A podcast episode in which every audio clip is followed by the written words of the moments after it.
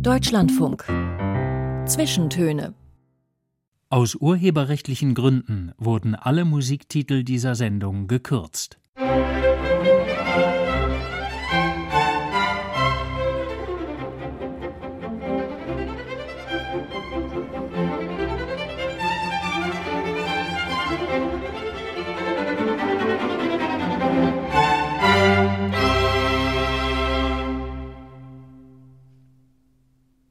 Hallo, herzlich willkommen zu den Zwischentönen. Ich bin Julius Stucke und ich freue mich darauf, mit Ihnen in den kommenden anderthalb Stunden den Künstler Paul Schrader kennenzulernen, entweder besser kennenzulernen oder überhaupt kennenzulernen. Er ist Anfang der 80er geboren, also jetzt Anfang seiner 40er Jahre, malt meist, um es kurz zu beschreiben, großformatige, eher abstrakte Bilder. Auf jeden Fall spielt Farbe eine ganz große Rolle. Mich hat es auch ein bisschen an so Action Painting erinnert, weil die Farbe auch mal über die Leinwand laufen darf oder tropfen darf, aber das schauen wir uns, so gut das eben beim Hören geht, auch noch ein bisschen genauer an.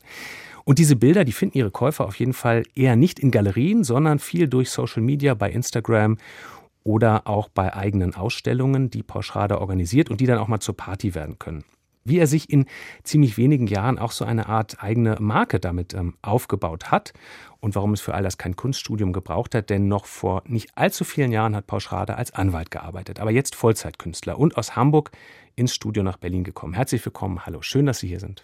Vielen Dank für die Einladung, danke. Wenn Sie schon mal zu Besuch in Berlin sind, ähm, wo würden Sie dann lieber hingehen? Gehen Sie dann, wenn Sie noch Zeit übrig haben, lieber durch Galerien oder lieber ins Museum? Beides unfassbar gerne. Ähm, würde ich sagen, kommt auf die Ausstellung in dem Museum an, aber ich mag es auch gerne, irgendwie bei Johann König vorbeizugucken oder in der Auguststraße durch die Galerien da zu gehen.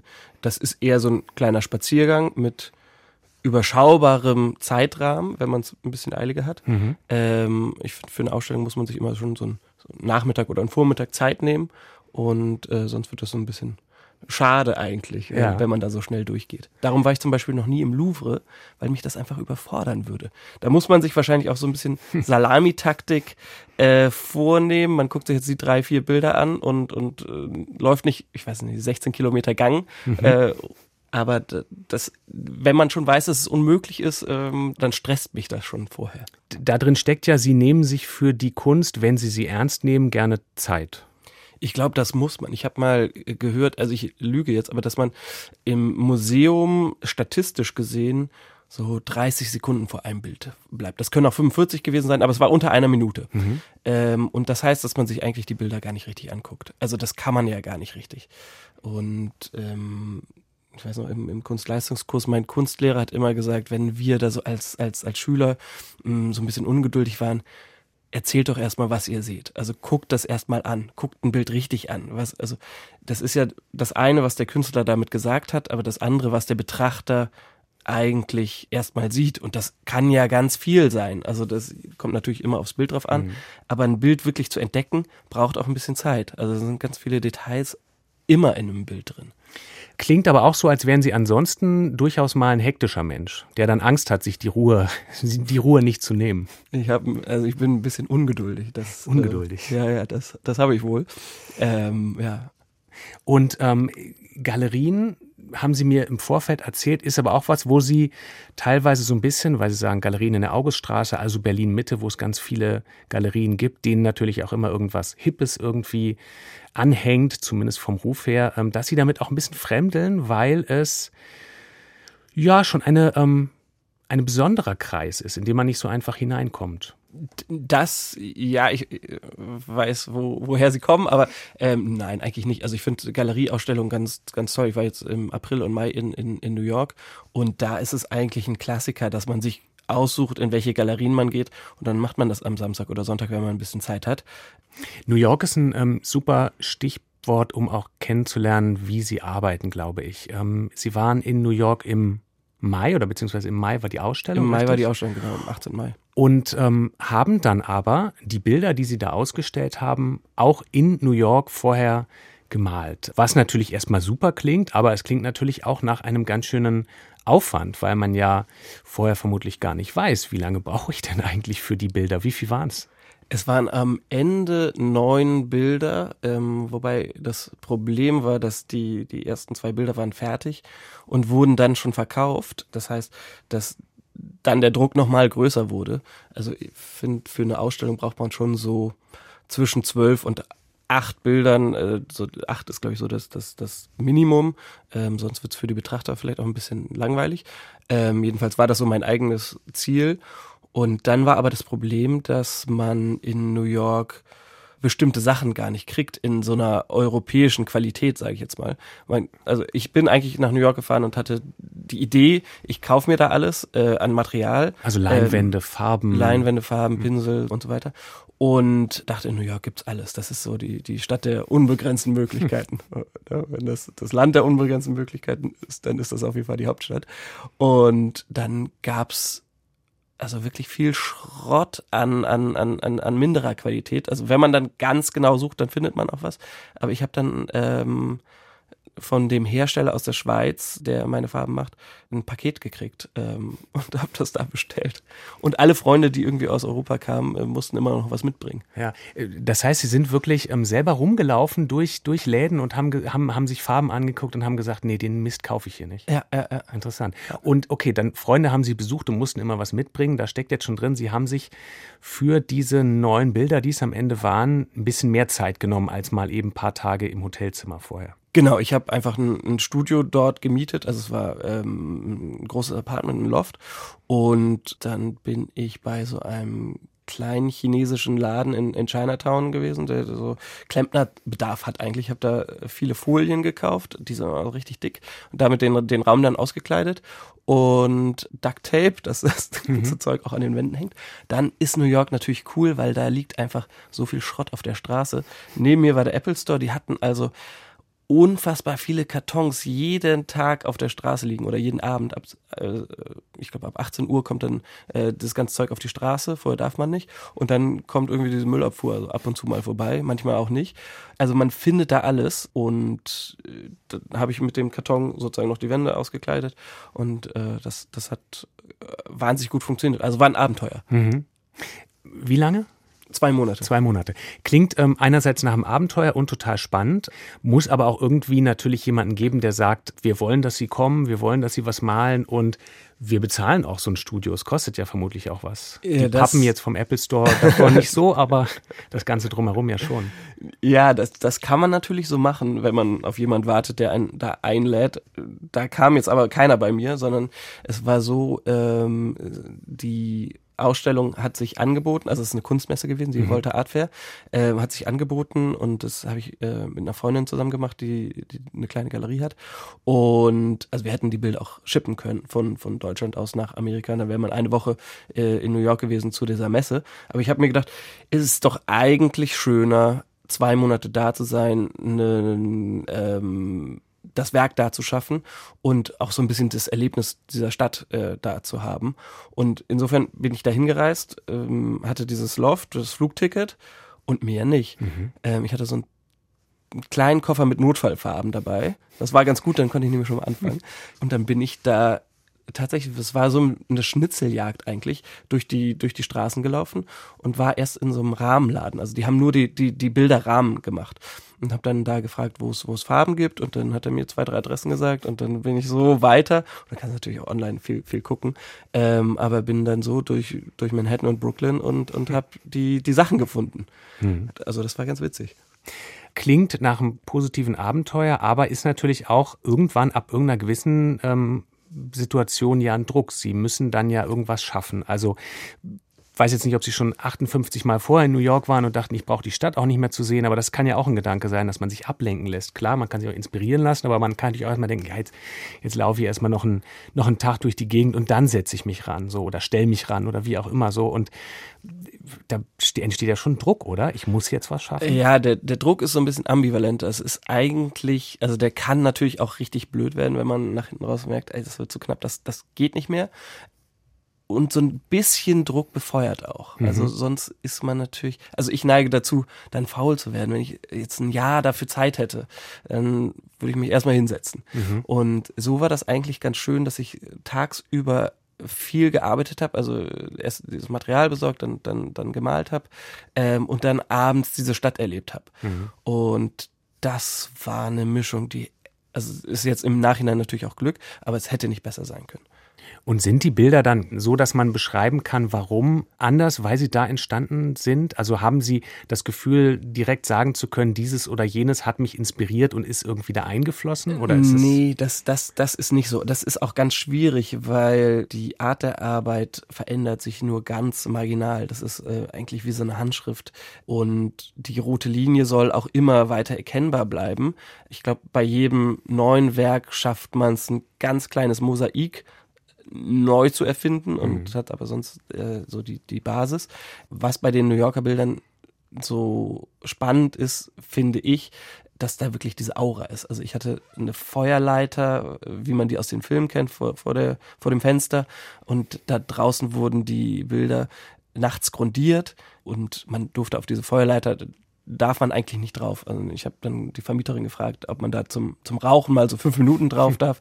Sagte, die ist ausgeflippt, sagte man, man darf überhaupt gar nicht rauchen in dem Haus. und also das muss alles heimlich Gar nicht passieren. mit den ganzen Farben, die sie da rumstehen haben. Ja, ja, genau. Aber es war eigentlich ein Künstlerapartment aus den 70ern, tatsächlich original.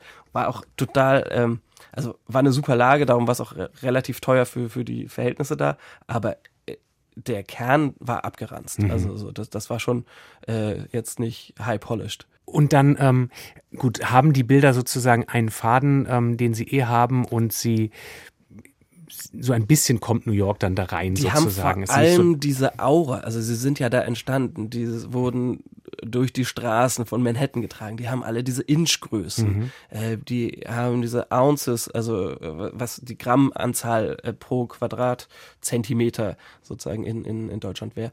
Ähm, die sind da entstanden und ich finde immer bei, bei Kunst ist es so wahnsinnig spannend, also wenn man mh, vor dem Picasso im, im, im Museum steht, dann weiß man, dass der da mit seiner Nase vor der Leinwand stand und diesen Pinselstrich mhm. auch gemacht hat. Und das haben die natürlich alles, diese Aura, die man nicht mehr sieht, die aber trotzdem da ist, die das Bild aber trotzdem prägt. Mhm. Und äh, sie heißen alle New York Series, also es gibt eins bis neun. Und dann ist diese Zeitkapsel auch wieder geschlossen. Aber die kommen alle aus diesem selben Ort, aus dieser spannenden Zeit. Und es gibt nur das und danach ist vorbei. Wenn man also die Geschichte weiß, sozusagen, genau. dann, dann, dann genau. hat es den, hat's den Moment. Haben Sie die dann am Ende alle verkauft? Die sind alle verkauft. Einige wurden auch in Europa verkauft. Ähm, das dauert halt so eine kleine Weile. Aber die sind jetzt alle weg. Und eines davon kostet? Die kleineren kosten 25.000 und die größeren 35.000. Gut, da kann man sich dann auch das Apartment von mieten. Über Preise ähm, sprechen wir auf jeden Fall ähm, heute auch noch mehr, weil das ja auch spannend ist, wie die, wie die entstehen. Aber erstmal hören wir vielleicht einen von den Songs, die Sie mitgebracht haben. Paul Schrader hat uns unter anderem einen Song mitgebracht von Toby Nwigwe, äh, ein Rapper und Schauspieler aus Houston, Texas, ähm, der äh, in diesem Song einen sehr hypnotischen kurzen Refrain hat, immer so Lord forgive me, Lord forgive me, Lord forgive me, also wie so ein sich wiederholendes Gebet. Was gefällt Ihnen an dem Song? Warum haben Sie den mitgebracht? Ich fand, der war so packend und vor allem, wenn man das Video dazu sieht, dann ist das, ähm, das sind so Autos, wo man nicht reinschauen kann. Es sieht so ein bisschen aus wie bei der Titanic, also in, in dieser einen Szene, wo die Hand so an die Scheibe geht. Und die stehen da alle drauf und die sind sehr symmetrisch angeordnet. Das passt eigentlich perfekt zu diesem Song, äh, der dieses Wiederholende hat und hat einfach ein Beat, wo man so direkt eingesogen wird. Lord forgive me, Lord forgive me, Lord forgive me, Lord forgive me. Lord forgive me, Lord forgive me, Lord forgive me, Lord forgive me. Lord forgive me, I be putting in work. Lord forgive me, I was doing that dirt. Lord forgive me, I put a hole in his shirt. Lord forgive me, he was on the wrong turf. Lord forgive me, had the pistol in church. Lord forgive me, been cursed since birth. Lord forgive me, trying to figure my worth. Trying to do better, can't get no worse. What I done wrong, I done right. It's my darkness, see sunshine. What I done wrong, I done right. It's my darkness, see sunshine. Before I spit a hallelujah, I might need a hearse. Cause I ain't finna let nobody hold me out here. My pockets on Buddha. Fat. Church, but even still gotta pay the toll around here. Big like keep heavy metal like Kid Rock. Never let a sig hot shoot to my wrist like if the opposition make a pitch stop by the drip drop, get pop while some kid bounce playing. Yeah, all my daughters know that this ain't only talk, my only Toby Nwigwe, Lord Forgive Me. Ein Song, den der Künstler Paul Schrader uns mitgebracht hat aus Hamburg. In New York, darüber haben wir gerade gesprochen, hat er mehrere Bilder gemalt. Und was er uns auch schon erzählt hat, ist, dass er ähm, vom Lehrer im Kunstleistungskurs irgendwann vor Bildern immer gefragt wurde, so ja, was seht ihr denn da erstmal? Schaut es euch doch erstmal an. Ähm, deshalb versuchen wir doch mal, es ist natürlich im Radio oder Podcast, wo auch immer Sie uns hören, es ist natürlich immer schwierig, so mit dem Bilder beschreiben. Sie können es nebenbei vielleicht auch ein bisschen versuchen zu googeln. Aber wir versuchen es trotzdem. Diese Bilder, die da in New York, um bei denen mal zu bleiben, ähm, entstanden sind, wenn ich da jetzt mit Ihnen davor stehen würde, dann würden Sie mich fragen, was sehen Sie, was würde ich denn sehen? Auf jeden Fall Farben, ähm, sehr starke Farben, die, wäre jetzt so mein Gedanke, mehr haben als einfach nur ein Gelb zu sein oder ähm, das Rot ist mehr als nur ein Rot zu sein. Also die Farben spielen auf jeden Fall schon mal eine große Rolle. Genau, ich glaube, das ist auf der einen Seite die Farbe und was mich aber auf der anderen Seite interessiert, der Verlauf, also das Faden von zwei Farben ineinander. Ähm, und wenn das das ist immer ziemlich schwierig, weil jeder kennt den Tuschkasten in der Schule mhm. ähm, oder im Kindergarten. Das wird einfach braun, wenn man alles zusammenmischt. Und aber dieser Farbverlauf, wie von einem hellen Gelb etwas in so einen beerigen Ton, in Orange, in, in wieder was etwas Helleres und dann in, in so ein tiefes Rot gehen kann. Das finde ich wahnsinnig spannend. Und ich finde, zwei Farben sind, sind schon gut, aber interessant wird's, wenn es drei Farben werden, dann, dann gibt das so eine Komplexität. Und dieses Farbschema, also drei Farben, die ineinander greifen und äh, sozusagen so eine kleine Reise bilden, das kann man unendlich äh, oder nicht unendlich, irgendwann wird ein Bild zu, zu anstrengend, also zu, zu überfordernd, also dann, dann fehlt irgendwie so die Basis. Aber das kann man fortführen, dass man auf der einen Stelle, also oben rechts auf der Leinwand hat man drei Farben, die ineinander greifen und unten links auch und dann, dann verbindet sich das so. Und im Prinzip ist das die, die Leute sagen, oder es, es gibt Leute, die sagen, das sieht ja sehr leicht aus. Äh, Bisschen Farb, bunte Farben. Farb, ja, genau. Das Schwierige ist, die, diese Farben so zu komponieren, dass ein Bild fliegt. Also ein Bild kann auch ganz schnell einfach absacken. Und dann wird es, dann wird es nicht mehr schön. Dann, dann, also fliegen ist eigentlich ein gutes Wort. Mhm. Also dann, dann, dann hat man so eine, ein Gefühl der Leichtigkeit. Es ist eigentlich wie Mathematik oder wie, wie ein Klavierspieler.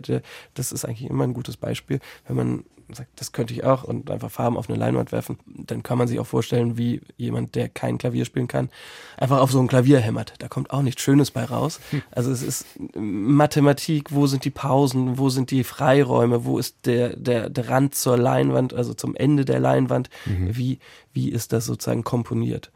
Und diese Farben, also die Farbtöne sozusagen, wenn Sie jetzt bei einem Bild sagen, um es konkret zu machen, okay, das erste, das erste Stückchen soll auf jeden Fall was Gelbes sein. Und dann haben Sie eine Farbe, also haben Sie dann im Kopf, wie dieses Gelb aussehen soll? Also da, es gibt natürlich tausend Formen Gelb. Ja, ja, ja. Das ist immer die, die erste, ich glaube, man, man greift intuitiv dann zu diesen Farben, die man gerade als, als Thema hat. Beziehungsweise erst hat man ja die Idee, ähm, was man eigentlich machen will. Und dann guckt man, wie man das umsetzen kann. Mhm. Und dann passieren in dem Prozess natürlich auch Fehler. Und bis, bis so ein Bild wirklich fertig ist, dauert es schon relativ lange, weil umso weiter man kommt, also sagen wir mal, man hat 80 Prozent, dann kann man auch immer wieder Fehler machen, die das ganze Haus zum Einstürzen bringen. Mhm. Also das heißt, der Anfang ist vielleicht sogar leichter als das, als das Ende. Ja, der, der, der, dieser, dieser Anfangsdrittelteil, also das ganz am Anfang anzufangen, ist sehr schwer. Mhm. Und da will man irgendwie noch nichts falsch machen. Wenn man dann angefangen hat, dann ist es so bis zum ersten Drittel einfach und dann wird es schwierig. Sie zeigen diese Bilder ja zum Beispiel eben auch auf Instagram. Ähm, da sieht das dann natürlich wie Sie sagen, da sieht es dann natürlich irgendwie leicht und fröhlich aus, weil es farbenfroh, schreckliches Wort, aber ja, farbenfroh, ich sage es trotzdem, ich sage immer intensiv. intensive Farben sind. Und dann sieht man diesen Prozess ja nicht. Kommt es häufig vor, dass Sie erst vor dieser weißen Leinwand sitzen und sitzen und überlegen, wie fange ich an, sich nicht so richtig trauen und dann fangen Sie an und dann funktioniert es aber nicht? Immer. Also das ist ein ständiger Prozess des Scheiterns und da kann man vielleicht auch nochmal allen Menschen sagen, dass äh, Social Media natürlich eine Fake-Welt ist. Also da sieht man ja immer nur das Schöne und die Spitze des Eisbergs, aber die Sachen, wenn es nicht funktioniert, wenn ein Bild runterrauscht, äh, das, das zeigt man natürlich nicht. Hm. Und das ähm, schmeißen Sie dann weg oder wird das dann, kann man das dann irgendwie noch? Das kann man zum Glück, also meistens, bis eine Leinwand weggeschmissen wird, äh, dauert sehr lang. Das kann man meistens äh, wieder abwischen, trocknen, neu grundieren und, und dann, dann, dann geht das weiter. Also das gibt's auch, dass mal eine Leinwand irgendwie wirklich im Müll landet, aber sehr selten. Mhm. Ähm, gibt's da so eine Art von, also Alltag klingt natürlich so gar nicht nach Künstlerleben, aber gibt's da so eine Art von Alltag, ähm, dass Sie eine Idee haben und dann sagen so, und jetzt ähm, setze ich mich eben mal ein paar Tage in Folge vormittags immer dran und leg los oder kommt es irgendwann und dann hören Sie nicht mehr auf? Ja, einen Alltag gibt's wirklich nicht. Ähm, das ist, jeder Tag ist da unterschiedlich und wenn der Prozess läuft bis zu dem Moment, wo man scheitert. Ähm, man neigt dazu, immer so ein bisschen über diese Kante, wo man dann fällt, äh, rüber zu gehen und nicht vorher aufzuhören. Wobei das auch mit der Übung besser wird. Also mit, das ist ja ein Handwerk am Ende. Und mhm. man, man weiß dann schon, aber man muss sich auch immer wieder trauen, dieses Ergebnis, wenn man das erreicht hat, dass, dass man sagt, es ist okay, dann trotzdem noch weiterzumachen, weil ein Okay reicht nicht. Das muss schon ein Wow sein. Und das Wow beinhaltet auch immer, dass man, also man will, beim Fußball zum Beispiel, man will den Elfmeter in den Winkel schießen, dann kannst du auch drüber schießen. Mhm. Okay, sind Sie, sind Sie denn dann, am, haben Sie meistens diesen Wow-Moment aber am Ende, also sind Sie mit Ihren Bildern, wenn Sie die fertiggestellt haben, meistens glücklich? Weil es gibt ja auch so ein Bild, ob es stimmt oder nicht, ist dann die Frage von ähm, Künstlerinnen und Künstlern, die eben nie so richtig zufrieden sind und am Ende immer sagen, ah, hm, ja, so. Oder, oder sagen sie am Ende schon doch, ist, ist super geworden. Ja, ich, ich weiß, beiden, äh, bei, mit beiden Geschichten kann ich was anfangen, aber generell ist ein Bild, wenn es zu Ende ist, dann klickt es einmal. Dann sagst dann, also stehe ich davor und sage, so, das ist es, das wollte ich haben. Wow. Und das muss man, glaube ich, auch sein. Also es kann jeder sagen, das finde ich jetzt nicht so toll oder so. Oder das finde ich gut, aber ich will für mich selber, wenn das Bild rausgeht und veröffentlicht wird und, und gesehen wird, ähm, mit einem geraden Rücken dastehen und sagen, das ist das Beste, was mhm. ich hier machen konnte und das ist das Ergebnis, was ich wollte.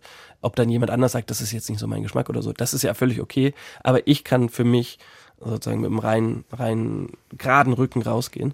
Insofern, jedes Bild, was veröffentlicht wird, ist so das Beste, was ich machen kann. Aber es gibt natürlich immer noch oh, die Idee hatte ich und das habe ich noch nicht umgesetzt und das würde ich gerne noch machen und auch ein Scheitern insofern, weil man vielleicht Sachen nicht umsetzen kann. Und es sind ähm, viel Farben, die Sie erstmal im Kopf haben, Inspiration, eine Idee von Farben und auch Formen. So und ähm, die kommen da drauf. Das ist ähm, natürlich etwas, wo man jetzt beim Betrachten das Gefühl hat, okay, es soll erstmal es soll beeindrucken, es soll einen irgendwie erreichen, es soll gut aussehen, ohne das platt zu meinen, es soll eben irgendwas Ästhetisches haben, was einen erwischt, so, oder vielleicht ja auch was Emotionales, was einen erwischt, aber es ist nichts drin wie eine Message. Nee, es ist äh, nichts, es ist was Sinnliches. Was mich immer interessiert hat, ist ein Kunstwerk, ähm, vor dem man stehen bleibt, wo man gepackt ist, wo man nicht weitergehen will, wo man auch bei, beim Kunstwerk, bei dem man keine Erklärung braucht, sondern das für sich wirkt, was mich in den Band zieht, mhm. ähm, auf, auf einer sinnlichen Ebene. Das, das hat mich immer wahnsinnig interessiert. Und das ist jetzt nur bei mir persönlich, aber es ist, passiert bei mir selten mit figurativer Malerei, sondern eher mit so einer Stimmung, die ein Bild vermittelt. Das ist das, wohin ich arbeite oder worauf, woraufhin ich arbeite. Wir hören noch einen Song von Ihrer Liste, einen, der, würde ich sagen, ganz gut äh, passen würde, wenn man Sonntagmittags äh, erst von einer Party kommt oder auch zu einer aufbricht. Paul Schrader, äh, Muce heißt der, von Rampa oder Rampa? Ich, ich sage immer Rampa. Muce. Und ähm, die Zwischentöne, die gehen danach und nach den Nachrichten weiter.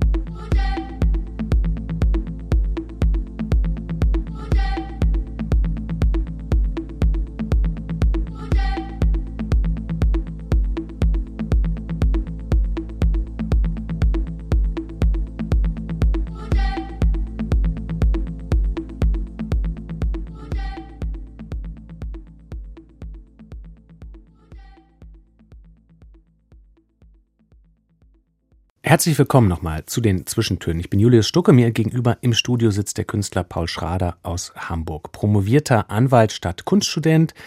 Graffiti hat in seinem Leben auch eine Rolle gespielt. Ähm, dafür muss man ja auch ein Gefühl für Farbe und Form haben, würde ich sagen. Wie das oder nicht die Kunst beeinflusst, das ähm, können wir gleich auch noch klären. Aber wir hören erstmal noch einen Song. Und das ist ein Hip-Hop-Klassiker. Also ähm, nicht der Song jetzt, aber der Künstler, Produzent, äh, DJ, DJ Premier, ohne den wäre 90er Jahre Ostküsten-Hip-Hop auf jeden Fall nicht das, was es geworden ist, würde ich sagen. Ob jetzt Rapper wie KRS One oder Jay-Z und viele mehr. DJ Premier hat wirklich mit ganz vielen Rap-Größen zusammengearbeitet, war ähm, selber ein Teil eines Duos, Gangster und ja, hat ähm, wirklich viele Sachen produziert. Passt, glaube ich, ganz gut eben auch in ihre Biografie, weil Anfang der 80er Jahre geboren und dann in den 90er Jahren auch von so einem Hip-Hop-Virus befallen? Ja, ich weiß noch, der erste Film, das war Beat Street, den hatten wir so auf VHS in der Schule, hat den irgendjemand da irgendwo gekriegt und dann haben wir den alle zusammen geguckt und rauf und runter. Ein Film, wo es um all das ging, Tanzen, Breakdance, genau. Graffiti, ja. die Musik. Ja. Und das war natürlich irgendwie so ganz neu für uns kleinen Kinder und da kam so eine Welle Coolness rüber. Mhm. Okay, und ein Stück von dieser Welle Coolness hören wir, wobei der Song jetzt nicht aus den 90ern ist, sondern von DJ Premier schon eher was Späteres, aus den 2000er Jahren. Dots heißt der.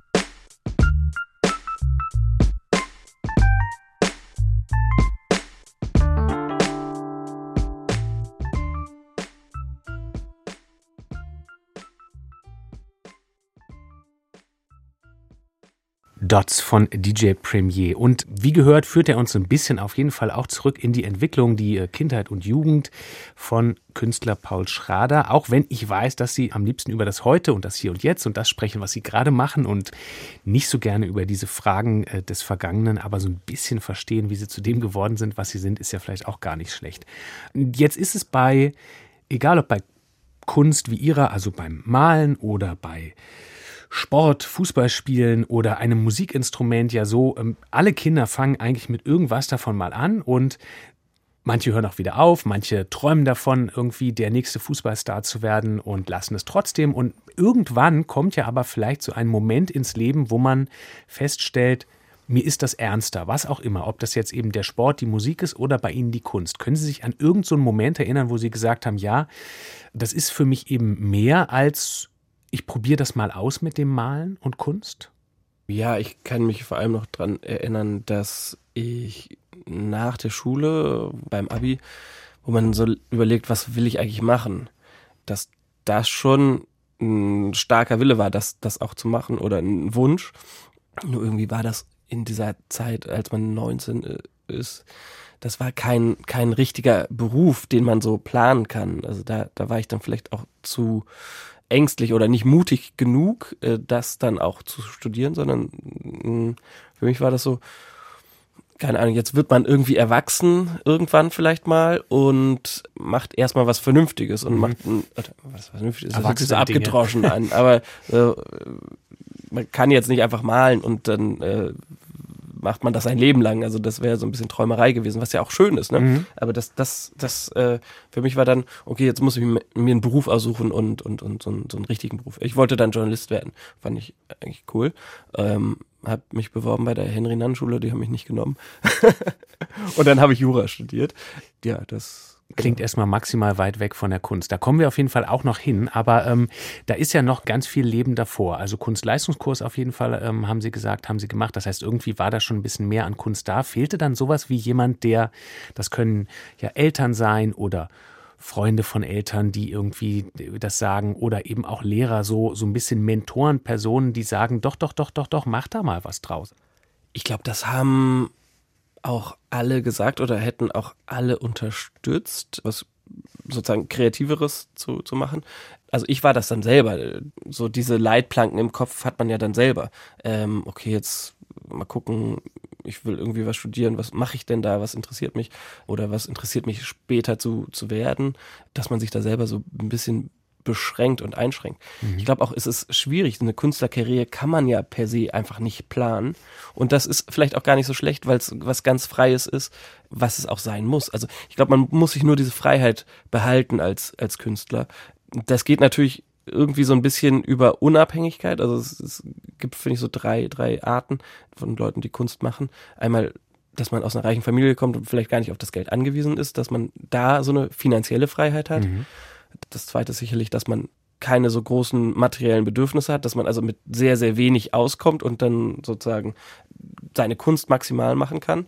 Das dritte ist vielleicht, dass man so Grundbedürfnis schon hat und äh, einfach arbeitet und, und dann seine Kunst daneben macht. Bei mir war das eben das, das, das dritte. Und davor haben sie sich aber auch, wenn man so will, irgendwie künstlerisch betätigt. Ähm, das sehen natürlich manche auch anders bei Graffiti, ähm, dem Sprühen von Graffiti. Da gibt es natürlich auch Leute, die sagen, das ist ja keine Kunst, aber davon, darüber, davon sind wir meilenweit weg. Mittlerweile heißt es nicht umsonst auch Street Art und ist für viele schon viel zu sehr vielleicht weggekommen von dem, was es mal war, hin zu so einem Gestalten urbaner Räume. Aber als sie dann in den 90er Jahren jung waren, war das ja schon auch noch sowas Wildes, was eben rübergeschwappt ist mit diesem Amerika-Hip-Hop-Leben. Wie sind Sie da rangekommen? Das war eigentlich äh, einfach, das war aus zwei Gründen äh, super cool. Einmal, weil wir eine große Gruppe an Freunden waren, die dadurch eine Verbindung hatten, also waren sowieso befreundet, aber hatten dadurch ein Thema, ein, eine Beschäftigung. Also man hatte diese Freunde auf der einen Seite und die Kreativität auf der anderen Seite. Ich weiß noch, wir hatten diese Blackbooks, wo die Skizzen drin sind ähm, und die tauscht man dann aus und dann kriegt man eine Skizze vom Freund und das äh, hat einmal so ein Bonding auf der einen Seite und auf der anderen Seite die Kreativität und dann war das wahnsinnig spannend rauszugehen und wir hatten ja gar kein Geld. Also mhm. wir mussten irgendwie von diesem Taschengeld diese Dosen kaufen oder irgendwie so sonst rankommen. Also das war einfach eine wahnsinnig schöne Beschäftigung auf mehreren Ebenen. Mhm. Eine schöne Beschäftigung, ähm, die ja so zwei Arten haben kann. Also es waren Freunde, haben Sie gesagt, aber das kann ja so, man kann das so verstehen als so eine Art von Gangleben quasi, ja, also gemeinsam rumziehen und hinterlassen, hier war ich, wo, wie das irgendwie ja auch mal angefangen hat und dann wird's künstlerischer. War das bei Ihnen von Anfang an so was Künstlerisches? Also sollten es eben künstlerische Bilder sein oder war das auch erstmal das, hey, wir lehnen uns auf, wir zeigen, hier waren wir? Auch da ist es, glaube ich, umso länger man das macht, umso besser wird man. Es ist auch, auch ein Handwerk. Ähm, also man lernt das Medium kennen, wie also das, am Anfang ist es ja das Schlimmste, wenn diese Bilder verlaufen, weil die, die Farbe zu dick aufgetragen ist und so weiter. Also die, ähm, kommt da alles runter und man macht was falsch und dann versucht man das nochmal zu verbessern. Äh, allem, was man so verbessern will, wird es eigentlich schlimmer. ähm, und ja, genau, umso länger man das macht, umso besser wird mhm. man. Und dann kommt natürlich auch noch diese Aufregung dazu, dass das äh, nachts passiert, dass es im Dunkeln passiert, dass man was Verbotenes macht, äh, dass man schnell sein muss und dass man dann auch sein, seine Handschrift kriegt. Das war eigentlich so ein, so ein, so ein, so ein Strudel, in den man so reingerät. Wie viele Jahre hat sie das ungefähr begleitet? Ah, ich würde mal sagen, so zwischen, wann haben wir angefangen? So mit 13, 14 wahrscheinlich bis, bis zum Abi. Mhm. Oder nicht, naja, bis zum Abi ist übertrieben. Ich glaube, so kurz vor dem Abi hat es dann schon, dann, dann wird man irgendwie so, okay. Ähm. Jetzt mal was äh, Erwachsene-Dinge tun. Ja. Aber apropos Erwachsene, haben das ihre Eltern gewusst? Ja, die wussten es, aber nicht alles. Okay. Das heißt, Sie haben schon auch so richtig, richtig ähm, illegale Sachen gemacht. Ja, Oder müssen wir das jetzt im Nachhinein für die Familie rausschneiden? Nein, also wir haben schon auch mal gesagt, wir schlafen irgendwo beim Freund und äh, also später war das dann ja sowieso egal, ne? Aber mhm. jetzt in den sehr, sehr jungen Jahren, ähm, später hat ja keiner mehr gefragt, was man da irgendwie macht. Und dann war es auch klar, also wir haben auch sogar Auftragsarbeiten gemacht, wo wir irgendwie Geld für gekriegt haben. Jetzt nicht wahnsinnig viel, aber ähm, wenn mal irgendjemand eine Wand äh, hatte, das, das war schon ganz cool. Mhm. Aber auch so ähm, Nervenkitzel-Sachen wie nachts in irgendwelchen Bahnhöfen, äh, Bahnhöfen die, Züge ja, bemalen. Ja. War also auch ein Kick. Ja, und ich auch gerade, ich erinnere mich noch mit diesen Rucksäcken und diese Dosen da drin, die klötern ja ohne Ende. Ähm, also man ist ja eigentlich wie mit so einer Glocke um den Hals unterwegs. also die Leute wissen ja auch genau, ähm, denkt man ja immer, äh, Mhm. was die, was die, äh, was man da so vorhat. Aber das war spannend. Aber Ihnen ist nie, ähm, nie was passiert. Also weder, ich meine, da kann ja ganz ernsthaft auch ohne, ohne Ja, ich meine, man Spaß steht da an den Stromschienen. Ja, äh, ja nee, ist nie was passiert. Ja. Oder auch, ich meine, man ist oben auf Häusern, kann ja auch was passieren, aber Sie sind auch nie erwischt worden. Nee, auch nicht, auch nicht. Ah ja. Also Jura hatte nichts damit zu tun, dass Sie quasi Dass dann gesagt haben, wollte. Nee. Selbst, Selbstverteidigung. nee. Aber da war natürlich auch noch ein ganz anderer Aspekt. Also da war das eine äh, draußen auf der auf der Straße das zu machen, ähm, aber dann auch irgendwie, ich erinnere mich da total gut dran, diese Samstagmorgen, ne, wenn man noch so im Bett liegt und dann einfach zeichnet ohne Ende. Und das hatte beides. Also juristischen Ärger ähm, hat es nicht gegeben. Hat sich das denn in Ihre Kunst heute irgendwie hineingetragen? Also über die Zugänge, die Art, ähm, kreativ mit Farben umzugehen, ist das irgendwie was, wo Sie sagen, ja, wenn ich das damals nicht gehabt hätte, wäre ich vermutlich auch nicht zu meinem Stil gekommen oder ist das was ganz getrenntes? Ich, ich finde, das vom Medium ist das ganz getrennt. Also das eine ist draußen, das gehört, finde ich, auch nach draußen und äh, das, das andere ist, ist, ist drin und das gehört auch noch drin. Also vielleicht da so dogmatisch auch nicht sehen, aber das sind zwei verschiedene Arten zu arbeiten. Und äh, was aber natürlich das verbindende Element ist, einmal die, die Kreativität und dann diese, diese Liebe zu Farben einfach. Ähm, Mhm. Also das, das war damals schon da. Und das ist immer da gewesen. Das, das kann man, glaube ich, sich auch nicht antrainieren oder weiß ich nicht. Aber bei mir war das immer schon da und dieser, dieser Drive, irgendwie was, was zu machen, ähm, war auch immer schon da. Nur das Medium hat sich jetzt halt äh, komplett verändert. Paul Schrader hier in den Zwischentönen im Deutschlandfunk. Äh, Der letzte Song, den wir gehört haben, der war von einem Produzenten, der für Ostküsten-Hip-Hop äh, der 90er Jahre steht. Jetzt haben Sie einen ausgesucht, der sozusagen eine Generation später dran ist. Travis Scott, Coffee Bean heißt der Song. Eine persönliche Geschichte dazu? Ich habe eine Ausstellung 2019 ähm, gemacht, die nur auf diesem Astroworld äh, Album, naja, die basierte nicht darauf, aber ich habe das währenddessen rauf und runter gehört. Insofern ist das meine, meine 2019er Bubble. Okay, äh, machen Sie das grundsätzlich gerne, Musik hören und dazu malen? Ja, ich höre morgens Podcasts oder irgendwie so was Erzähltes, was so ein bisschen langsamer für mich ist und, und ein bisschen angenehmer am, am Morgen. Ähm, und dann ab mittags höre ich Musik. Zum Und dann bleibe ich ja. auch oft bei denselben Sachen. Also dann, wenn ich was, was Gutes gefunden habe, was mir gefällt, dann höre ich das rauf und runter, bis ich es nicht mehr hören kann. Travis Scott, Coffee Bean.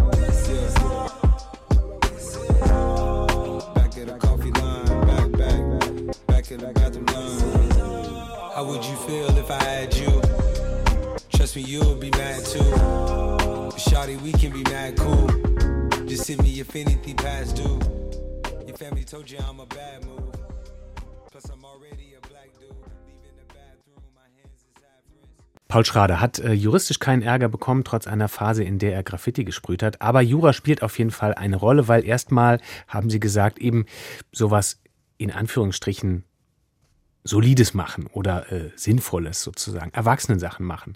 Nicht was Künstlerisches studieren. Hat Ihnen das dann, dieses Studium und ähm, Sie haben auch promoviert, hat Ihnen das sozusagen, hat Sie das aber genauso gepackt, ähm, wie Sie jetzt heute Kunst packt? Doch, ich, äh, ich war unfassbar gerne Anwalt. Ähm, also ich habe das gel- geliebt, will ich jetzt nicht sagen, und äh, Spaß ist auch das falsche Wort, aber es war sehr interessant. Ich finde das nach wie vor ein, also ich kenne jetzt auch nicht so viele andere Studiengänge, aber es ist einer, also ein wahnsinnig gutes Studium. Man lernt unfassbar viel, man lernt zu lernen. So die ersten Jahre fand ich jetzt nicht so cool. Die Doktorarbeit war wahnsinnig spannend, habe ich am, am Max-Planck-Institut über europäisches und amerikanisches Kartellrecht geschrieben, weil man dann schon auch Bescheid weiß und wirklich zu jemandem wird, der vielleicht so mit am besten in dieser Materie, die ja ein ganz kleines Stück ist, aber da wirklich tief drin ist, ähm, Bescheid weiß. Ähm, das, das fand ich wahnsinnig spannend. Den Job fand ich richtig spannend. Das war, das war, das war ein, schöner Job. Ich war in einer, in einer coolen Kanzlei bei, bei Osborne Clark, die ähm, eine britische Großkanzlei ist, aber die sehr jung waren.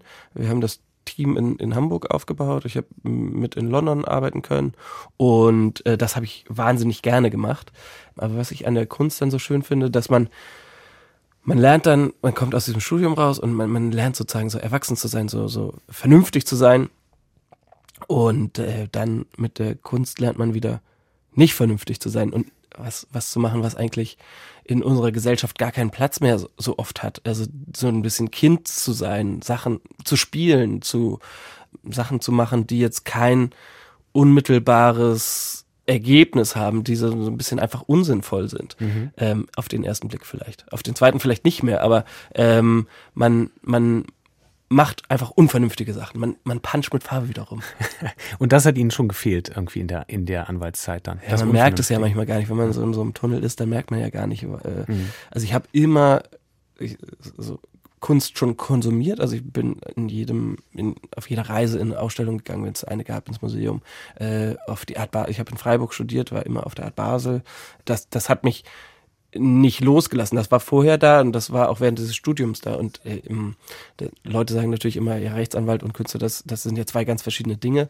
Aber ich glaube, dass Menschen, es gab mal im Spiegel einen Artikel über wie viel Literatur braucht ein Ingenieur. Das ist natürlich total platt. Jeder Mensch, der gerne liest und egal was für einen Beruf hat, soll doch Literatur lesen und kann sich dafür interessieren, obwohl er vielleicht während seines Tagesjobs Brücken baut oder so. Mhm. Ähm, dass dann Leute immer sagen, ja, das ist ja spannend. Also das, so spannend ist es gar nicht. Jeder mhm. kennt es ja, hat vielleicht mehrere Interessen mhm. als nur die eine. Und wenn man sucht nach irgendwie verbindenden Elementen, dann fällt mir schon auf bei dem, was Sie gerade beschrieben haben, dass Sie ganz gut offensichtlich sich eben in irgendwas komplett, Sie haben Tunnel gesagt, um, oder auch dieses Lernen, Lernen. Sie können sich offensichtlich gut in Sachen ähm, so richtig reinfressen. Während der Song lief, haben Sie auch erzählt, dass ähm, dieser Moment beim Malen ja einer ist, wo man eigentlich total alleine ist und ähm, sieht, was die Menschen draußen machen, die schönes Leben haben und, und, und man ist aber da und fräst sich sozusagen in dieses Arbeiten rein. Ist Ihnen das wichtig, sozusagen sich in so einen Tunnel zu begeben, abzutauchen? Ich finde, das ist eine der schönsten Sachen, ähm, die man machen kann. Also äh, auch ähm, auch wenn man da ganz allein in diesem Studio steht, ähm, also das macht man ja freiwillig und man kommt dann auf eine ganz andere Ebene, ähm, also jetzt körperlich nicht, aber geistig ist man dann in wirklich in einer anderen Welt. Und mich erinnert das immer so an, an dieses äh, Gefühl, als Kind zu spielen und weiß nicht, wenn dann man irgendwo hin muss, weil das Essen fertig ist und dann wird man da so rausgerissen und da will man gar nicht sein.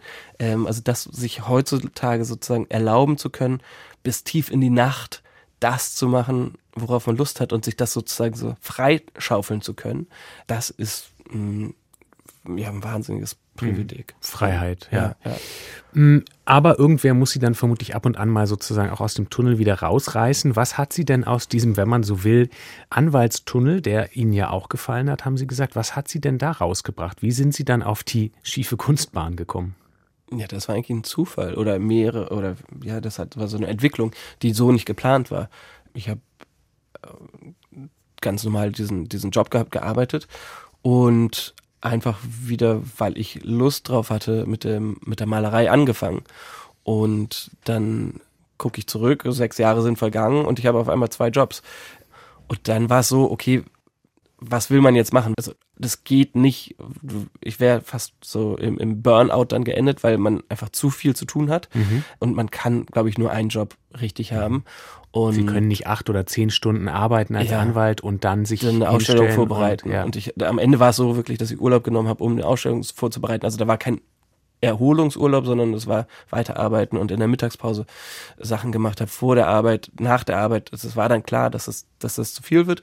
Und dann habe ich wirklich ein Jahr äh, gebraucht, um zu überlegen, was mache ich jetzt? Also habe ich diese Karriere in der Kanzlei und bin da irgendwie auf dem Weg. Oder höre ich damit auf und verkaufe nur noch Bilder? Das war mhm. natürlich so, boah, das ist schon ganz schön tricky, dieses Studium und, und, und diese Karriere wegzugeben, wegzulassen, um irgendwas zu machen, was so schon risky ist. Also es muss ja nicht funktionieren. Aber es gibt nicht sozusagen so einen Moment, der überhaupt erstmal der war, zu sagen, ich fange überhaupt erstmal wieder mit dem Malen an. Den, den gab es tatsächlich. Also ich habe in dem Studium ein Bild gemalt, genau. Ähm, also das war so einfach on hold, das war nicht, nicht, mehr, nicht mehr so realistisch.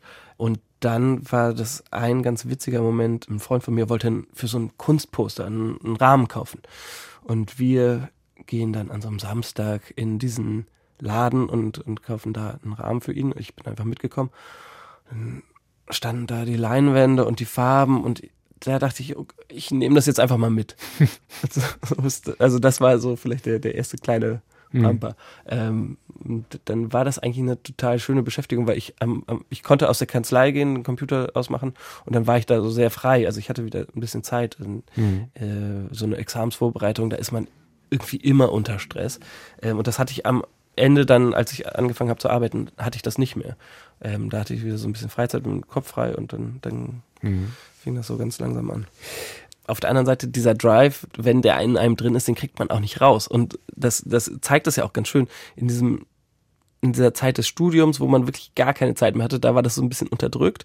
Und sobald dann so ein kleiner Freiraum da ist, springt das wieder raus. Sich, ja. Und dann, äh, also der Drive war sozusagen einfach durch dieses andere so überlagert, dass ähm, der eigentlich nur gewartet hat, bis da so ein kleiner Crack kommt und, und so eine kleine Zeitphase, wo das geht. Und dann kam es halt wieder. Ist dann an die, an, die, an die Oberfläche gebrochen. Und dann waren Sie ähm, mit einem Mal oder ähm, irgendwann jedenfalls, als Sie dann gesagt haben, jetzt mache ich es Vollzeit, dann waren Sie eigentlich erst Paul Schrader, weil eigentlich heißen Sie gar nicht Paul Schrader. Das ist richtig, aber ich wollte es jetzt auch nicht verraten. aber, also, ähm, Schrader ist der, ist der Nachname von meinem Vater. Also das, das so kann man, kann man glaube ich, so ganz gut sagen. Und äh, Paul ist mein erster Name. Okay, also nicht, so ein, ganz, nicht so ein ganz frei gewählter Künstlername. Genau, ist nicht ganz weit weg. Flex,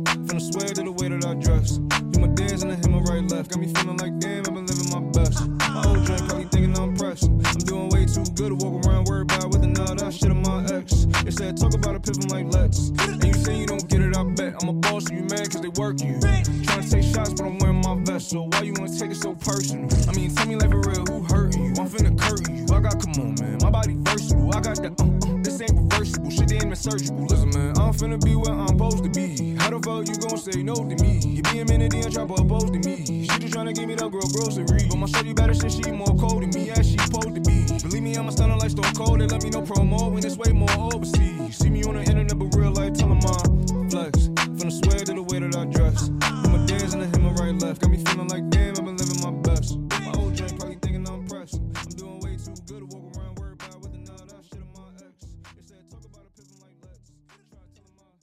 Flex von Piff Marty. Mitgebracht von Künstler Paul Schrader hier in die Zwischentöne im Deutschlandfunk.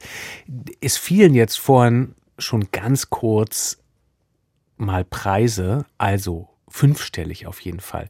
Man muss ein bisschen was hinlegen. Ähm, man kriegt auch was dafür. Es ist nicht DIN A4, sondern es ist schon so Meter mal, also mehrere Meter mal mehrere Meter. Aber es ist dann immer fünfstellig. Das ist eigentlich ein Preis, der sich organisch entwickelt hat. Ich rede immer so ungern über Preise, weil am Ende geht es ja um die Kunst. Und, aber natürlich hat das dann immer irgendwie eine Ziffer. Aber bei mir ist es so, dass es mehr oder weniger, ich habe so drei Formate, auf denen ich arbeite. Es gibt immer mal Ausnahmen, aber drei Formate, auf denen ich arbeite, die sind alle groß. Also es fängt an bei groß, also so ein bisschen wie beim Kaffee bei Starbucks. Also da gibt es auch nur groß, mega groß und super, super groß. Ähm, aber das Größte ist jetzt zum Beispiel drei Meter mal zwei Meter. Das ist schon, also die gehen meistens an der Fassade irgendwo hoch, weil die selten, oder das gibt's auch, aber äh, oft ist es so, so dass Türen die auch. Türen, Treppenhäuser äh, dann so im Wege stehen. Also schon groß. Aber man kann das abspannen, aufrollen, irgendwo wieder aufspannen. Äh, das, das geht alles.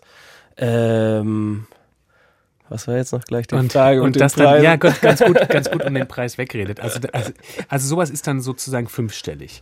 Ähm, genau, jedes Format ja. hat einen Preis und der, also das, es kommt jetzt nicht auf das Bild drauf an, sondern immer auf das Format und der bleibt gleich für eine gewisse Anzahl an, an Verkäufen und dann irgendwann springt es wieder ein bisschen hoch. Mhm.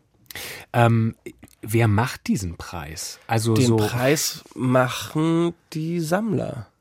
Es ist ein, ein Kunstwerk, ist nur das wert, was der Sammler bereit ist, dafür mhm. zu bezahlen. Mhm. Aber irgendwann müssen sie ja anfangen. Sie müssen ja sagen, okay, ich versuch's mal mit jetzt, also wenn Sie schon ein bisschen Namen haben, ich versuche es jetzt mal mit 20.000 und stellen fest, nee, das legt keiner hin, dann muss ich runtergehen. Findet sowas statt? Genau, ich habe bei meinem ersten Bild gesagt, das kostet zwei Millionen. Und guckte mich eine Freundin an, ähm, die in der Galerie gearbeitet hat, und meinte, das ist Quatsch. Und dann war ich, warum? Und ähm, ja, das ist Quatsch, in der Tat. Ähm, das erste Bild hat 500 Euro gekostet, also so war dann die Differenz. Und dann kostet das zweite 800 und das dritte 1500. Es ist ein organisches Wachstum mhm. und es ähm, ist natürlich immer blöd in einer 1 zu 1 Situation, wenn du jetzt sagst, das ist mir genau 500 Euro wert und ich sage aber, das kostet 25.000 Euro, dann hat vielleicht keiner von uns beiden recht. Ähm, wenn aber der Markt so ist, dass 100 Leute ein Bild haben wollen und sich 10 von diesen 100 auf, auf 25 einigen, äh, dann ist es eben 25.000 mhm. Euro wert. Insofern ist das schon ein Markt, der diese Preise macht und mhm. nicht ich, der mir das ausdenke, sonst würde ich immer noch sagen zwei Millionen. Ähm, so ist es halt nicht. Äh, organisches Wachstum, haben Sie gerade gesagt. Gibt es dann sowas wie Grenzen des Wachstums? Also hat das irgendwie auch ein, auch ein Ende? Ich habe keine Ahnung. Ja. Ähm, es ist, glaube ich, immer durch diesen Unterbau auch bestimmt. Also es gibt eigentlich einen ganz guten Vergleich. Ich war mal mit einem Freund auf einem Vortrag von Virgil Abloh und der sagte, ich wäre hier eigentlich gar nicht. Das war bei Vitra in der Schweiz. Äh, der sagte, es ist sau unwahrscheinlich, dass ich hier bin. Ich bin irgendwie in Chicago geboren, ähm, habe ein Architekturstudium gemacht, aber dass ich hier in der Schweiz sitze, wie kommt das? Äh, und er sagte, ich habe immer nur für mein 17-jähriges damaliges Ich meine Sachen gemacht und diese Fans und und und und und äh, Leute, die ihn da unterstützt haben, waren einfach so eine große Welle, mhm. ähm, die ihn dahin gespült hat. Und das das ist vielleicht auch so ein ein ein Teil, ähm, wie viele Leute kann man eigentlich begeistern? Ich versuche eigentlich mich selbst erstmal zu begeistern und wenn man dann andere mitnimmt, dann äh, ist ist das super schön. Mhm. Und dadurch wenn dann diese Basis da ist und, und diese Welle, das ist vielleicht auch ein Faktor. Da kommt man ja aber trotzdem eben natürlich, man kann es schwer planen, man kommt nicht so leicht hin. Also ähm, es gibt vermutlich auch sehr viele, die mit wahnsinnig viel Drive malen, malen, malen und auch gute Sachen malen, aber äh, sie kriegen irgendwie nirgend, nirgendwie ein Bild verkauft. So, es muss ja irgendwie auch was passieren, was zusammenhängt mit so diesem Kunstmarkt, was auch immer dieses dieser Kunstmarkt ist. Also Galerien spielen da auf jeden Fall mit. Dann gibt es aber viele Leute, die, wie Sie zum Beispiel, oder auch immer mehr Leute, die wie Sie sagen, naja, ich kann es aber auch an Galerien vorbei über Social Media vermarkten. Ähm, Gibt es trotzdem irgendwie so Zugangshürden? Also Sie haben es zum Beispiel auch ohne Kunststudium geschafft. Ist Ihnen das eine Weile so gegangen, dass es hieß, naja, ohne Kunststudium glauben wir da erstmal gar nicht dran. Ohne Galerie glauben wir da erstmal gar nicht dran. Ich glaube, also es ist ganz gut über diesen Kunstmarkt zu reden, weil diesen, den, den gibt's ja gar nicht in, also was soll das sein? Das sind ja tausend man kann nicht sonntags Einzelteile. genau, man kann da nicht Sonntag hingehen, man kann da niemanden anrufen und man kann da auch niemanden überzeugen. Das ist ja ein Gewaber, ein Netz an, an, an, an, an, an unterschiedlichen Menschen und äh, dann gibt sicherlich diese fünf, sechs Weltgalerien, also, also Pace oder äh, David Zwirner oder sowas, ähm, die können schon bestimmen, wer cool ist und wenn, also ne, wenn mhm. du da hängst, dann, dann bist du einfach cool. Das ist, ist dann so.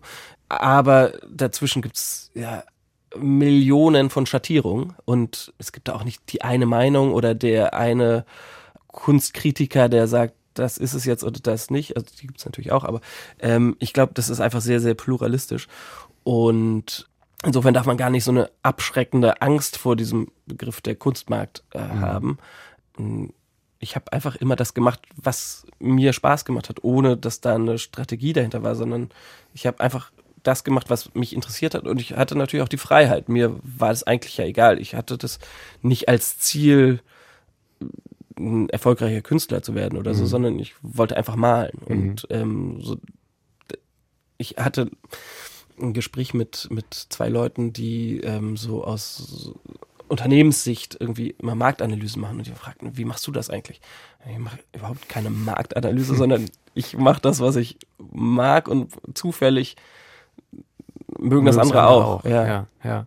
Ähm, aber das, klar, funktioniert ja eben nicht immer und äh, nicht bei allen. Hatten Sie so Momente, wo Ihnen Widerstände entgegengeschlagen sind, weil Sie eben dann doch vorher was anderes gemacht haben, Jura studiert haben, nicht Kunst studiert haben, ähm, keine, keine Galerielaufbahn schon hinter sich, als Sie angefangen haben, mehr zu malen?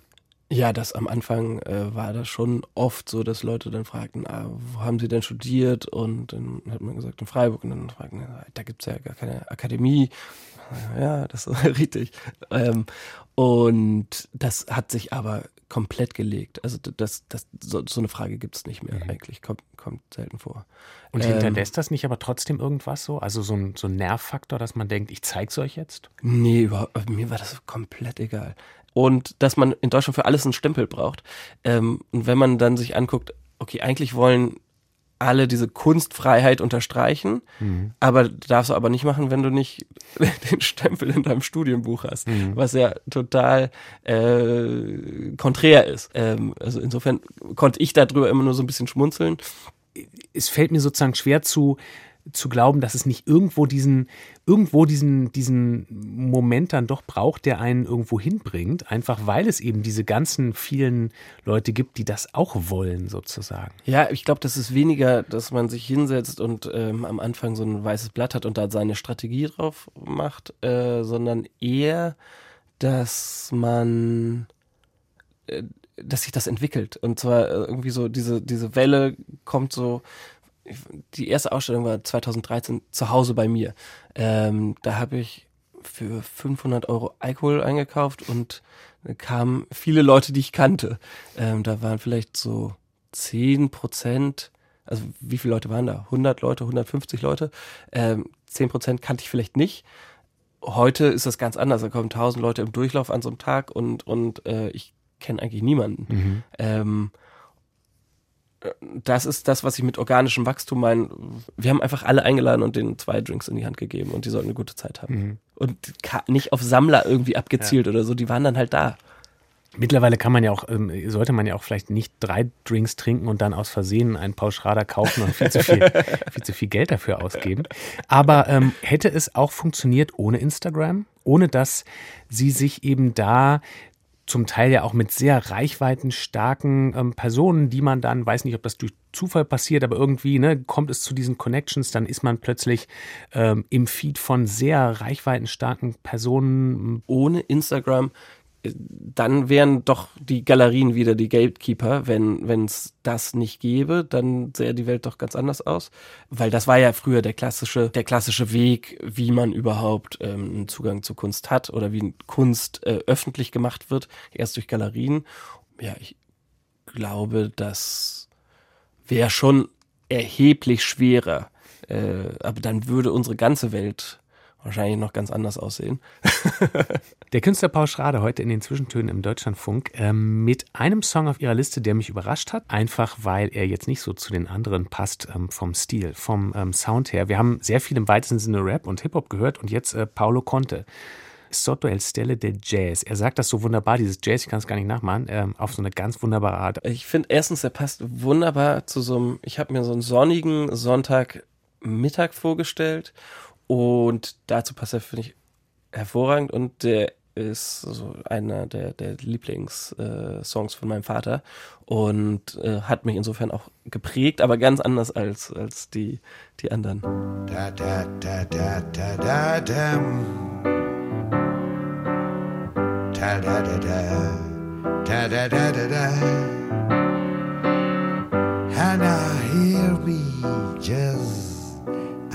whisper all of you. I whisper all of you. Certi capivano il jazz, l'argenteria spariva, ladri di stelle di jazz, così eravamo noi, così eravamo noi. Pochi capivano il jazz. Troppe cravatte sbagliate.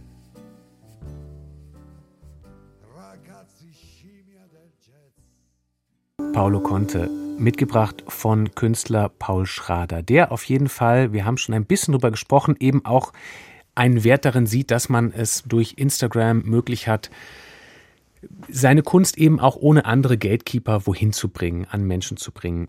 Um es mal zu beschreiben, man, man kann da natürlich ihre Bilder sehen, manchmal sieht man aber auch ähm, sie zu diesen Bildern und dann auch ganz passend, ähm, also zum Beispiel blauer Anzug und eher blau gehaltenes Bild ähm, und fragt sich dann, dekorieren Sie jetzt das Bild, ist natürlich ein ganz fieses Wort, oder dekoriert das Bild Sie?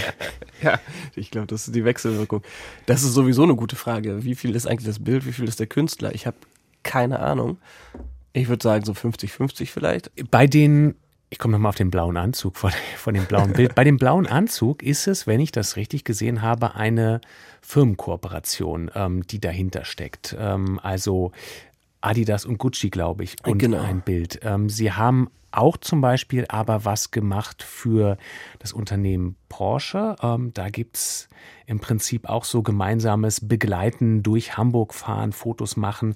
Das ist ja dann, für ein Kosmetikunternehmen haben sie, glaube ich, auch was ähm, gestaltet. Das ist ja dann auch Marketing, Werbung. Ähm, haben Sie da Angst, dass Sie irgendwie sozusagen in so ein komisches Fahrwasser kommen von, er gibt jetzt seine Kunst her für Kommerz, für Werbung und verspielt deren Wert vielleicht auch? Das ist natürlich immer ein schmaler Grad zwischen Kunst und, und Kommerz. Und dann gibt es natürlich immer Leute, die sagen, na, das darf man nicht machen. Da ist immer die Frage, wer sagt das eigentlich und warum muss man sich dran halten? Also ähm, so bei, bei der, der Gucci ähm, ist das einfach ein Win-Win für uns beide. Also ich brauche was auf einer Ausstellung zum Anziehen und ich habe keine Lust, also ich kann auch mit einem schwarzen T-Shirt ankommen, aber so auf einer Auffallen ist dann doch. Vernissage ist schon ganz cool, wenn man mal was Besonderes anzieht. Also ich laufe super gerne im, im Studio mit einem schwarzen T-Shirt und irgendwie einer Jogginghose rum, aber also da kann man sich dann auch mal richtig anziehen. Ähm, ist sozusagen diese Corona-Zeit auch noch ein bisschen vorbei. Ähm, und dann bringt mir das natürlich was. Ich, ich krieg coole Sachen äh, und hab also jetzt zum Beispiel, ich habe das dann ja auch wirklich an bei der bei der Ausstellung, aber ähm, wir haben dann die Fotos als als Nebenprodukt und äh, Gucci hat natürlich auch was davon. Die leihen, also die, die schenken mir das nicht, sondern die leihen mir das aus und äh, kriegen es dann nachher zurück und haben dann, also wir haben da beide irgendwie von der jeweiligen Strahlkraft, ähm, die haben ein kulturelles Event und ich habe eine, eine, eine Marke, die jetzt wirklich auch einen Weltruf hat. Also das, das bedingt sich dann so beides. Äh, Das gleiche gilt ähm, ähm, für Porsche auch. Ähm, so, aber natürlich muss man gucken, wie weit treibt man es da. Die kriegen dann das, das Auto oder den Anzug mit Farbe zurück. genau. Nein, und die, die meisten Sachen, die meisten Anfragen, ich bin kein, kein Influencer. Mhm. Da, das ist nicht das Geschäftsfeld, auf dem ich Geld verdiene. Das will ich Mhm. auch gar nicht, gar nicht haben. Ähm, äh, in, insofern ähm, werden die meisten Anfragen auch abgesagt. Hm. Ähm, ich kam auch deshalb ein bisschen darauf, weil natürlich klar, ähm, jetzt bei Porsche natürlich auch dahinter steckt, dass das eben jetzt auch eben nicht irgendein gebrauchtes, ähm, gebrauchtes Billigauto ist, sondern es geht um sehr teure Autos. Ähnlich wie ihre Kunst natürlich auch. Da trifft sich vielleicht so ein bisschen die Klientel, die es kauft, ja auch. Dafür muss man das Geld ja auch haben. Also es kann ja nicht jede oder jeder eben für fünfstellige Beträge Kunst kaufen, klar. Ähm, interessiert Sie das, wer das kauft? Ähm, also ich finde grundsätzlich, ich bin zum Beispiel gar kein Sammler. Ähm, Also ich sammle überhaupt nichts und bin sehr minimalistisch und äh, darum, ich kann dieses Sammelgehen, ich kann das so ganz dunkel nachvollziehen vielleicht, aber so, das ist mir nicht äh, inne. Und ich finde ja erstmal, dass Kunst muss man auch gar nicht besitzen. Also ich versuche das so zugänglich zu machen, dass wir wirklich auf Ausstellung jeden einladen. Also jeder ist willkommen, jeder kriegt da fünf Drinks oder wie auch immer. Also da kann sich auch einer hinkommen, um sich zu besaufen. Ähm, und man muss es ja nicht kaufen, aber es ist da zum Angucken. Das, mhm. das finde ich, das ist das Wichtigste. Und wenn man dann natürlich ein Bild hat, wo man morgens im, Damien Hirst sagt das mal so schön, das Coole ist, ähm, wenn dir ein Bild gehört, dann kannst du auch morgens da nackt vorstehen oder im Bademantel. Das kann ich, den Gedanken kann ich so ein bisschen kriegen. Das, das finde ich auch cool. Aber ähm, grundsätzlich mal ist es nichts zum Besitzen, sondern zum Anschauen mhm. und zum Wirken lassen. Und das, das kann man ja auch, wenn es einem nicht gehört. Und dann sind die Preise natürlich sehr unfair, weil das Menschen ausschließt. Also ein Student, ähm, der jetzt keine besonders reichen Eltern hat, kann sich das nicht kaufen. Muss man aber vielleicht auch gar nicht mhm. unbedingt. Ähm, und mit jedem, mit jedem oder jeder Einzelnen, die ähm, Bilder kaufen, entsteht schon auch noch eine Art von, ähm, von Beziehung. Also man gibt die selten oder sie geben die selten einfach sozusagen quasi in den Verkauf und dann ist es weg. Ja, keine Ahnung, hat XY gekauft, Geld überwiesen, fertig, sondern man spricht drüber. Man, man, man spricht drüber, man lernt sich kennen. Ähm, das ist wahnsinnig spannend, weil das dauert vielleicht so man, manche schreiben eine E-Mail und sagen, das Bild hätte ich gerne, aber die meisten wollen es dann doch schon sehen, was ich auch cool finde. Die kommen dann im Studio vorbei, dann überlegen sie das nochmal und dann, dann ist das so ein Prozess, der so ein bisschen länger dauert, während man sich aber kennenlernt. Ähm, und das ist total spannend. Haben Sie aber trotzdem noch so einen Wunsch, jenseits dieses Bilder auszustellen und dann auch sehr gut zu verkaufen und davon leben zu können, irgendwann in einem Museum selber zu landen, also von einem Zeitgeist passenden Künstler ähm, zu so einem Stück Kunstkanon zu werden? Ich ja, ja ähm, das wäre jetzt falsch zu sagen, wenn man das nicht wollen würde. Also das wäre schon mega cool, so, aber ich, das kann man nicht selber beeinflussen. Also da, da, da muss man auch, glaube ich, so reflektiert sein, dass entscheiden andere. Ich bin so wahnsinnig glücklich, wie es ist. Und wenn sich irgendwann mal ein Museum entscheidet, ja, das, das wollen wir machen, äh, mehr als happy. Aber ich glaube, dass, ob das passiert oder nicht, äh, liegt außerhalb von meinem Einfluss und meiner Entscheidungsgewalt. Und das, was Sie konkret ähm, in Zukunft machen, ist auf jeden Fall in nicht so allzu langer Zeit, im Dezember, eine Ausstellung in Miami. Ähm, erzählen Sie mal, was wird das für eine Ausstellung? Sind die, sind die Bilder schon fertig oder müssen Sie da auch noch hinfliegen und da malen? Wie wird das? Ja, ich hatte es mir überlegt, ob ich das nochmal in New York vorbereite und das passt jetzt zeitlich leider nicht mehr. Das wird eine Ausstellung auf einer, auf der Scope Art Fair, die eine Satellitenmesse ist zur Art Basel, also selbe Zeit. Also die Art Basel ist halt die größte Kunstmesse, die gibt's in Basel, in, in, in Miami und in Hongkong und jetzt kommt Paris noch dazu. Und zu dieser Zeit reisen eigentlich, der, der ganze Kunstzirkus reist dann nach Miami im Anfang Dezember und dann gibt's da verschiedene Messen drumherum auch. Und die Scope äh, Art Fair ist eben eine, eine, eine Messe da, auch in der Zeit. Und da kommen wahrscheinlich sechs Bilder auf, auf die Ausstellung. Die werden dann aber diesmal mit dem Flugzeug rübergeschickt und dann da aufgehangen. Hoffentlich kommen sie an, hoffentlich verliert sie Lufthansa nicht auf dem Weg. Und die ähm, sind aber schon fertig oder da müssen sie noch was? Das ist so ein bisschen wie bei ähm, einer Kollektion, wie ich mir das so vorstelle, bei so einem Modedesigner. Die sind schon da, die sind aber noch nicht ganz fertig. Also da, da, so, ich glaube, bis zum Schluss, wenn man diese Zeit hat, wird das nochmal spannend. Also so bis, bis dann das letzte i-Tüpfelchen drauf ist sozusagen. Aber das Grundgerüst steht. Die Zwischentöne im Deutschlandfunk sind ähm, damit für diesen Sonntag äh, schon wieder vorbei. Wenn Sie uns am Radio gehört haben. Als Podcast war es halt äh, irgendein Tag. Aber in beiden Fällen gibt es nächste Zwischentöne, die widmen sich einem ziemlich vielfältigen, kreativen Menschen. Das ist Tommy Krabweis. Autor, Fernseh- und Hörspielproduzent, war aber auch mal Stuntman, schreibt Kinderbücher und hat die ziemlich legendäre, ein bisschen trashige Figur äh, Bernd das Brot erfunden. Paul Schrader, wussten Sie das alles? Das wusste ich nicht. Sehen Sie, dann haben Sie nächsten, nächsten Sonntag auch schon, auch schon, eine Radioverabredung, würde ich sagen. Ich danke auf jeden Fall sehr für Ihre Zeit, für die Einblicke ähm, in Ihr Leben und in Ihre Kunst heute. Sehr gerne. Einen Song haben wir noch.